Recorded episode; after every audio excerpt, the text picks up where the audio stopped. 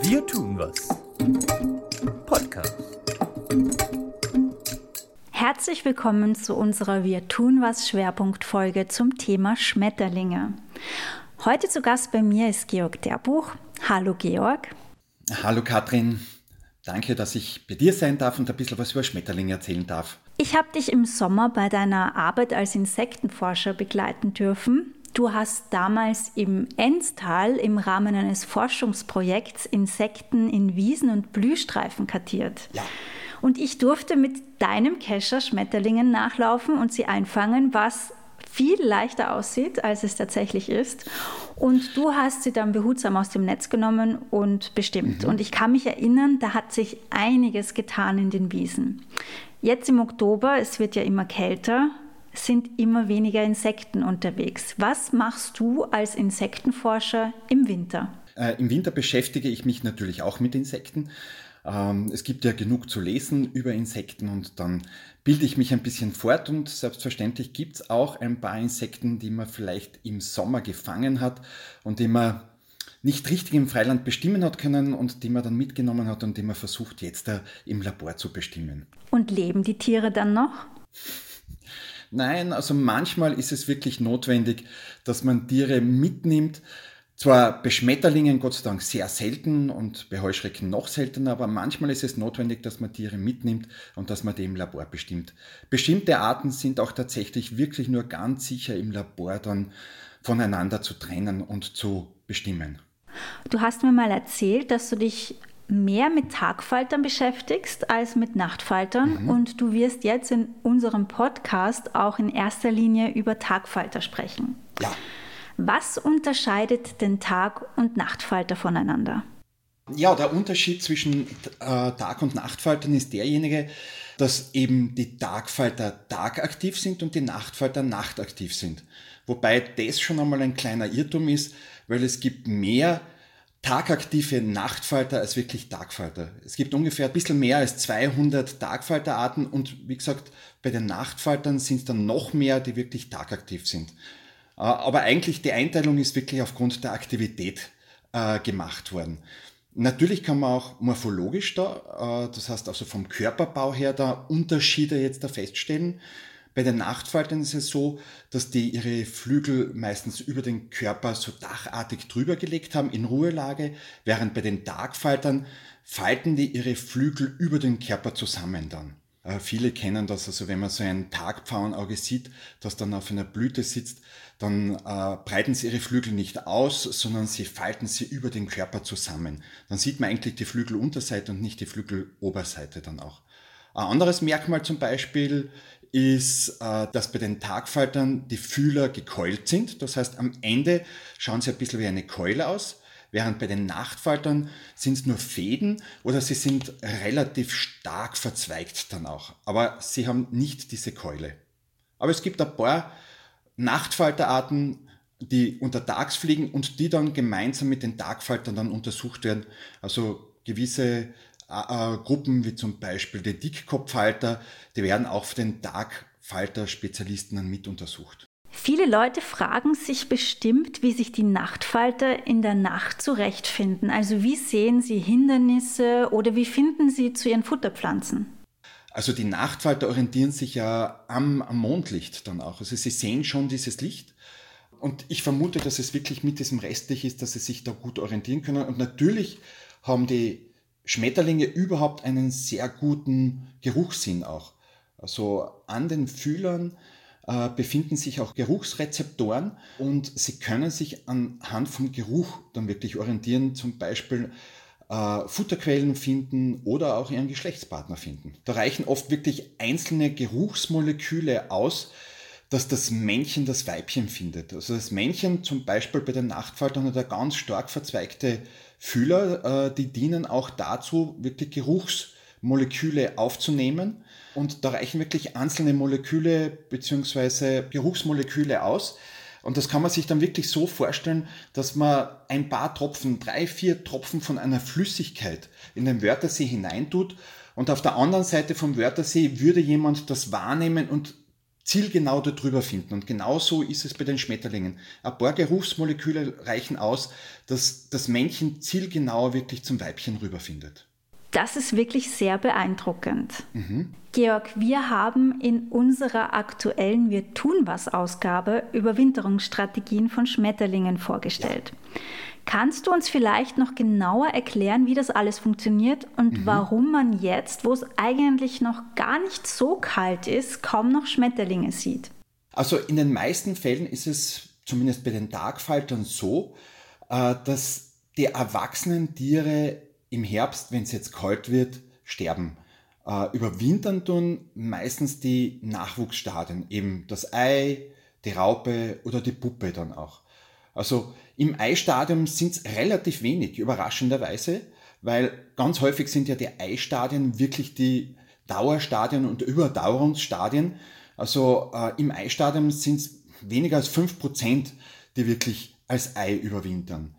Als erwachsene Falter sind es noch einmal weniger, so das sind ungefähr 1% aller Tagfalter, die wirklich als erwachsene Falter überwintern. Da gibt es zum Beispiel das Tagpfauenauge, äh, der große und der kleine Fuchs, also die überwintern als Erwachsene. Bei denen ist es so, die brauchen wirklich frostgeschützte Bereiche, damit sie überwintern können. Es gibt dann einen absoluten Spezialisten, äh, das ist der Zitronenfalter und der Zitronenfalter überwintert ebenfalls als erwachsenes Tier, als erwachsener Falter. Bei dem ist es aber so, der sucht gar keinen frostgeschützten Raum auf, oder keinen frostgeschützten Bereich auf, sondern setzt sich irgendwo in der Vegetation hin dann auch und lässt sich dort drüben dann einfrieren. Ähm, tatsächlich einfrieren, allerdings hat er in seinem Körper drinnen, in seiner Zellflüssigkeit drinnen ist Glykol drinnen, das ist ein Alkohol. Äh, und dieser Alkohol verhindert, dass die Zellflüssigkeit ausgefriert. Also dass äh, sich drinnen Eiskristalle bilden, und die Eiskristalle sind sehr spitz, die würden die Zellen zerstören. Und dadurch, dass dieser Alkohol eingelagert ist, bilden sich keine Eiskristalle, die Zellen bleiben intakt und wenn es dann wärmer wird, fliegt er wieder davon. Deswegen kann man wirklich Zitronenfalter auch im Winter, wenn es wirklich einmal so eine Wärmeperiode gibt, sehen, dass die herumfliegen dann auch. Und sind überdies die aller, allerersten Schmetterlinge, die im Frühjahr dann auch zu finden sind, weil sie, wie gesagt, direkt in der Vegetation drinnen sind und dann, wenn es warm wird, im wahrsten Sinne des Wortes auftauen und wegfliegen dann auch und herumfliegen dann. Fliegt der Zitronenfalter dann eigentlich bereits ab einem Grad Celsius schon wieder herum? Na, er braucht schon ein bisschen höhere Temperaturen, dass er fliegt. Er braucht ja auch höhere Temperaturen deswegen, damit auch die Flugmuskulatur so warm wird, dass er wirklich fliegen kann dann auch. Also ein Grad Celsius ist zu wenig. Wenn es ein paar Grad hat, ist schon so, äh, ich würde mal sagen, im zweistelligen äh, Plusbereich, Grad Celsius Plusbereich, äh, wird da dann herumfliegen danach. Findet man den, dass er herumfliegt und wenn die Sonne scheint. Weil eben auch zusätzlich die Flugmuskulatur aufgewärmt werden muss, dass er dann wirklich auch bereit ist zu fliegen. Okay, also weniger Arten überwintern als Erwachsenenfalter. Wie schaut es dann mit der Überwinterung als Raupe oder Puppe aus?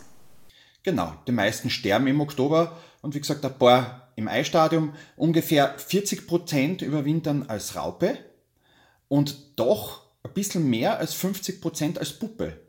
Das heißt, das ist eigentlich bei den Schmetterlingen das hauptsächliche Dauerstadium oder Überwinterungsstadium. Also wirklich 50 Prozent, die dann wirklich in dieser Puppen, in diesem Puppenstadium und in dieser Puppenruhe dann überwintern. Jetzt muss ich dir eine kleine Geschichte von mir zu Hause ah. erzählen. Ah.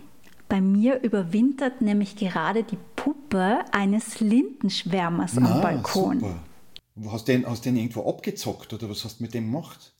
Nein, ich habe die Raupe im September mitten am Gehweg vor meinem Haus entdeckt und ich habe im Augenwinkel auch gesehen, wie eine Nebelkrähe auf die Raupe spitzt. Mhm. Und es kam auch noch dazu, dass sich in weiter Ferne eine Kindergartengruppe nähert. Und ich habe dann kurzerhand beschlossen, ich nehme die Raupe mit nach Hause. Zu Hause habe ich mich dann über sie schlau gemacht. Die Raupe ist ja direkt unter einer alten Linde am Boden gelegen und das ist ganz typisch für die Raupen des Lindenschwärmers. Mhm. Die lassen sich nämlich im August bzw. Anfang September von ihrem Futterbaum fallen und verstecken sich dann in der Streuschicht, also in der obersten Bodenschicht, wo sie sich dann verpuppen und dort eben überwintern. Deshalb habe ich die Raupe bei mir zu Hause in ein Glasbehältnis mit etwas Erde und Lindenblättern und Grashalmen gegeben, um das Ganze zu simulieren. Und habe ihr dann zugeschaut, wie sie sich verpuppt. Ja.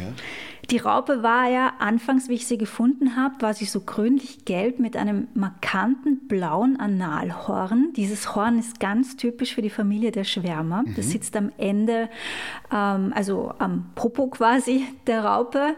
Und äh, ich konnte aber nicht herausfinden, wofür dieses Horn eigentlich nützlich ist. Aber egal, nach dieser ganzen Verpuppungsgeschichte ist sie jetzt zu einer dunkelbraun, rötlich glänzenden Wurst geworden, also ziemlich langweilig. Und sie liegt da jetzt halt unter der Erde und macht im Prinzip gar nichts.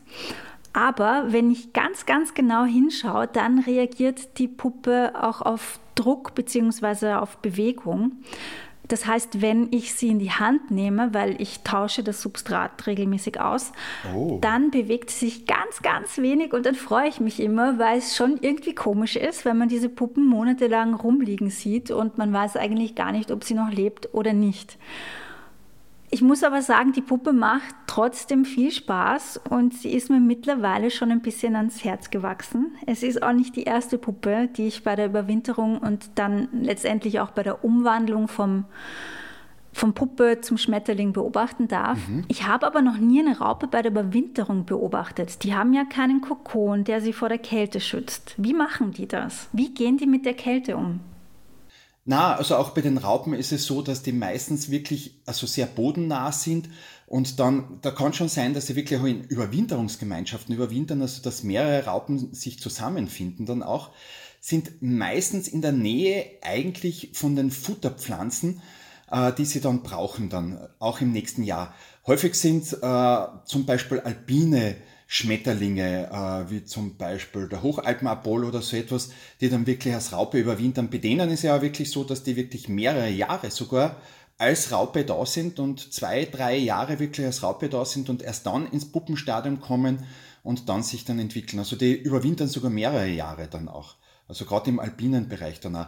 Und da sind es immer in eher auch frostsicheren Bereichen äh, in, äh, unter, unter Wurzelstöcken drunter oder unter Steinen drunter äh, oder in der Vegetation relativ tiefer, so dass sie, dass sie eben nicht in die Gefahr kommen, dass sie wirklich einfrieren dann auch. Auf was ich schon auch hinweisen möchte, ist, äh, dass bei der Überwinterung äh, von den Schmetterlingen, bei den Puppen, also das sind ja immerhin mehr als 50 Prozent und auch bei den Eiern, dass es da ganz, ganz wichtig und notwendig ist, dass es immer wieder auch Bereiche gibt, wo die Vegetation stehen bleibt, wo Pflanzen stehen bleibt. Weil die Puppen sind ganz häufig wirklich an Pflanzenstängeln jetzt da festgeheftet dann auch. Und natürlich auch die Eier, die dann auf Pflanzenstängeln oder auf den Blättern, auch auf verwelkenden Blättern jetzt da äh, festgeheftet sind und dort drüben sozusagen den Winter überstehen.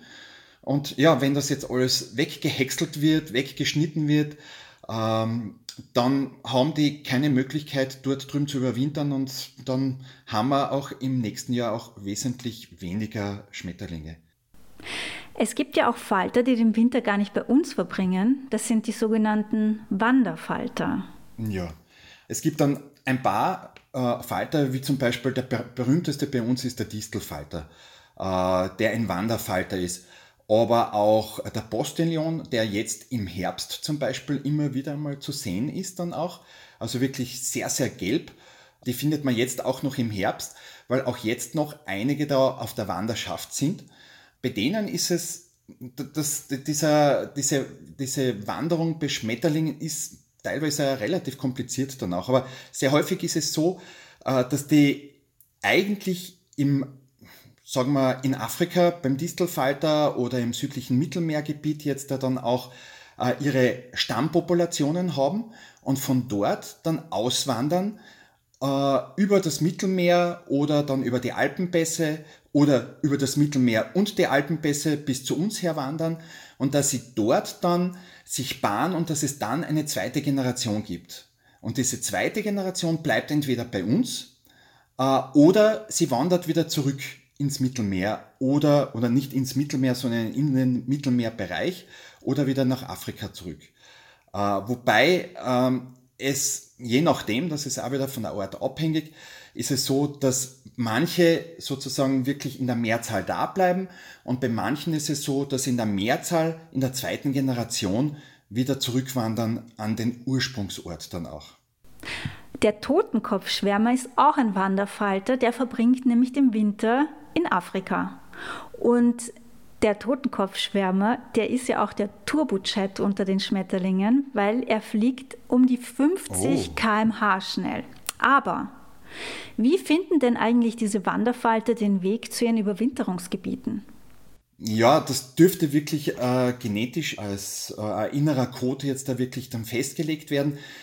Ähm, und das Spannende ist tatsächlich, wenn man so, die, die kann man wirklich beobachten. Oft sieht man das wirklich, dass man irgendwo steht und es fliegt ein Falter schnurstracks sehr schnell vorbei.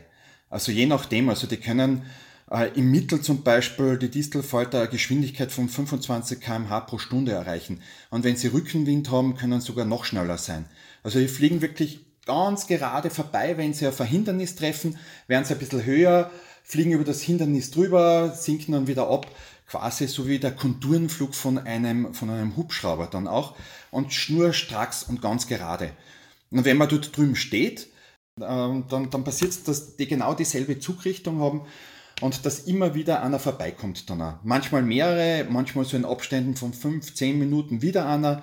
Aber das ist ganz spannend zu beobachten, wirklich ganz gerade diese Flugrichtung. Also wirklich möglichst in der, in, in einer, ja, sehr effektiven Richtung und, und auf dem kürzesten Weg dann auch. Und immerhin, wenn man bedenkt, der Distelfalter wandert äh, bis zu 2000 Kilometer. Also das ist wirklich, wirklich also wie, wie Zugvögel dann auch, ja. Fliegen Sie diese weiten Strecken dann eigentlich in einem Zug durch? Mehr oder weniger. Also es ist schon so, dass sie natürlich kurze Ruhephasen haben, wo sie dann wieder irgendwie Nahrung zu sich nehmen. Aber letztlich ist das ein kontinuierlicher Zug, wo sie dann fliegen und nicht, nicht wirklich äh, irgendwo mehrere Tage wo bleiben und dann wieder weiterfliegen. Was spannend ist also, dass sie sich einerseits nach Wegmarken orientieren, also wirklich Landmarken besser gesagt, also das können Straßen, das können Flüsse sein. Also äh, wirklich, dass sie sich da entsprechend orientieren dann auch. Also wirklich, da sieht man. Ähm, und ich glaube, bei manchen ist es auch so, dass sie wirklich das Magnetfeld nutzen. Dass sie auch, Organ kann man nicht sagen, aber dass sie eine Anpassung haben, dass sie wirklich das Magnetfeld nutzen können und sich nach dem Magnetfeld orientieren. Die Sonne, Sonnenstand, äh, Licht ist natürlich auch ganz ein wesentlicher äh, Orientierungspunkt, nach dem sie ihren Zug dann ausrichten. Was mich jetzt noch interessiert, was ganz anderes. Können erwachsene Schmetterlinge, also die Falter, nicht die Raupen, können die Geräusche machen? Ja, es gibt schon Schmetterlinge, die Geräusche machen können dann auch. Also wenn man zum Beispiel an den Totenkopfschwärmer denkt, gell? der Totenkopfschwärmer dringt ja in Honigbienennester ein und tut sich dort drinnen an äh, dem Nektar und an dem Honig gütlich, die die Bienen jetzt da dann eingelagert haben. Und äh, er, gibt, er gibt wirklich Geräusche von sich. Äh, früher hat man angenommen, dass diese Geräusche auch die Bienen beschwichtigen. Da ist man sich jetzt nicht mehr so sicher. Äh, wahrscheinlich hat das nichts damit zu tun, dass die Bienen ihn nicht angreifen, sondern es ist eher der Geruch, den er verströmt, dass die Bienen ihn nicht angreifen. Aber auch wenn man so einen Totenkopfschwärmer jetzt da bedroht, dann gibt er auch so ein wirklich ganz typisches Geräusch von sich dann auch. Ganz spannend dann auch, ja. Kannst du das nachmachen? Nein, Katrin. Ich kann der Heuschrecken nachmachen, aber das Geräusch kann ich dir nicht nachmachen, leider. Magst du auch noch wissen, woher der Name Schmetterling kommt? Das hat nichts mit Schmettern zu tun, gell? sondern das kommt von einem alten Begriff äh, für Milch und Rahm in Österreich und in Tschechien. Das hat so Schmettenkassen. Und äh, Schmetten, man hat die immer wieder mal beobachtet, die Schmetterlinge, wo sie wirklich irgendwo sitzen und Rahm saugen. Äh, und von diesem Rahmsaugen, von diesem Milchrahmsaugen, hat man dann den Begriff Schmetten, Schmetterling abgeleitet und daher kommt der Name Schmetterling. Hat also nichts mit Schmettern zu tun dann auch. Witzigerweise ist dann auch so, äh, dass die Schmetterlinge dann in bestimmten Kulturräumen wirklich eher nicht ganz so positiv besetzt sind. Also da im Slawischen äh, ist das wirklich das Wort Schmetterling ein Synonym für Irrlicht oder Hexe zum Beispiel. Und andererseits, woanders, ist der Schmetterling sehr positiv besetzt. Der Buddha zum Beispiel hat seine letzte Lehrrede an die Schmetterlinge gehalten und er hat gesagt, er hat mehr von Schmetterlingen gelernt als von allen Gelehrten. Sehr schön. Wir kommen nun zum Ende unserer Folge, aber ich möchte die Chance noch schnell nutzen, dich als erfahrenen Insektenforscher um ein paar Tipps zum Schmetterling bestimmen und vor allem dem tiergerechten Fangen von Schmetterlingen bitten. Man hört ja immer wieder, dass Schmetterlinge flugunfähig werden, wenn man ihre Flügel berührt. Stimmt das? Ja, Insekten fängt man am besten tatsächlich mit einem Kescher mit so einem Streifnetz. Ähm, das kennt man, glaube ich, schon ein bisschen aus den alten Winnetou-Filmen, also wo da ein Insektenfänger herumgelaufen ist und Schmetterlinge gefangen hat.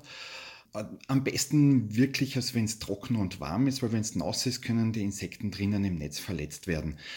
Die Tagfalter, äh, ja, die kann man schon angreifen, die könnte man auch bei den Flügeln angreifen, soll man aber nicht.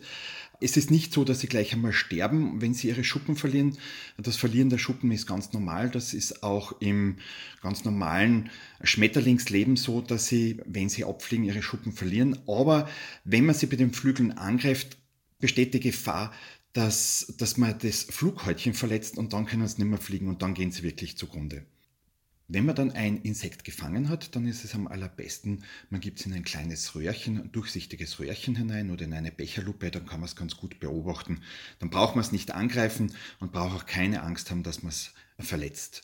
Wenn man es dann fertig angeschaut hat, das sollte man relativ bald machen, also nicht lang stehen lassen in diesem Röhrchen, weil sonst gehen sie wirklich zugrunde.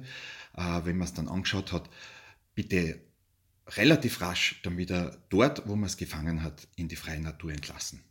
Lieber Georg, danke für deine Zeit und dein Wissen, das du mit uns geteilt hast. Super spannend, was du erzählst. Danke, hat mir auch sehr viel Spaß gemacht. Ich rede ja immer wieder sehr gerne über Insekten.